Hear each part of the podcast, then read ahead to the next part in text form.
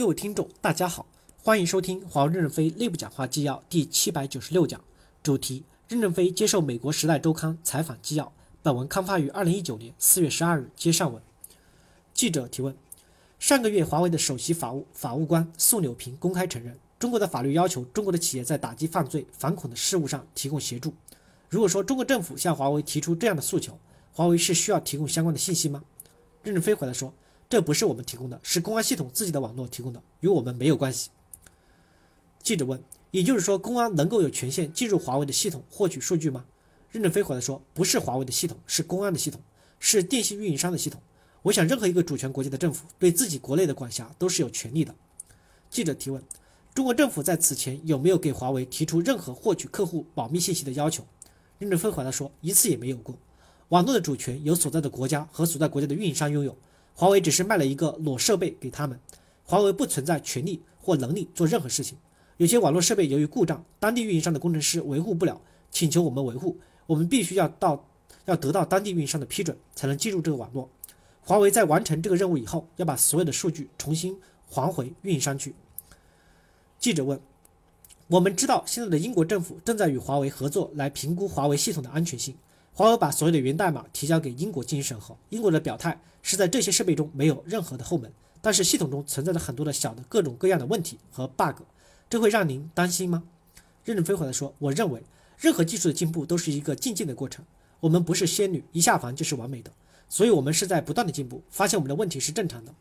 我不是说我们的设备没问题，而是说我们的设备没有任何恶意的问题。”记者提问：“您在军队里面待过，这段经历如何影响您管理华为的风格？”任正非回答说：“我在军队时是一个很低阶的工程师，而且没有管理过军队，就只是从一个技术员升为工程师。如果说我有一点军队的知识，应该是从网上看来的，更多是在西点军校和美国将领的传记中看来的。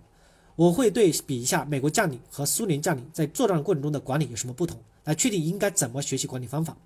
因为我在军队的职务太低，根本没有什么经验。”如果我懂一些术语，都是从网上看来的。我个人，我这个人没有任何的兴趣爱好，除了上班修改文件，就是看书、上网、胡乱看网上的信息，有时还看看抖音。记者提问：华为在早期是有一些跟中国军队和中国政府的合同，这些合同对于华为初期的成功有多大的重要性？任正非回答说：首先，我们没有中国政府和中国军队的合同，我们的合同来自于电信运营商，电信运营商不代表政府。早期我们的设备很落后，除了卖给农村外，我们连县城都进不了。经历十几年的艰难困苦以后，我们才在运营商里有了一点点的地位，这时候才能开始进入县一级的城市。记者提问：今天的华为已经做到了世界第一，我想知道华为在中国政府“中国制造 2025” 战略中发挥怎样的角色和作用？任正非回答说：我们在2025计划中没有发挥太大的作用，我们还是继续走自己的路。中国2025计划是想要。像德国工业四点零一样提升中国工业化的进程，但是这个进程与德国还有很大的差距。中国大量的工业还处于手工作业，必须要从劳动力密集的手工作业转向机械化，机械化以后还要走向自动化，自动化以后还要走向信息化。在这个基础上面，我们才能说开始走工业四点零的道路。现在我们大量的工业还没有走到自动化，二零二五只是一个指引，让中国企业有一个改进的方向。我们公司的生产线大量的使用的是德国、日本的设备。使用西门子博士达索的软件，有大量的博士、硕士参加生产线上的运行、改进、研究，基本实现了半人工智能的方式。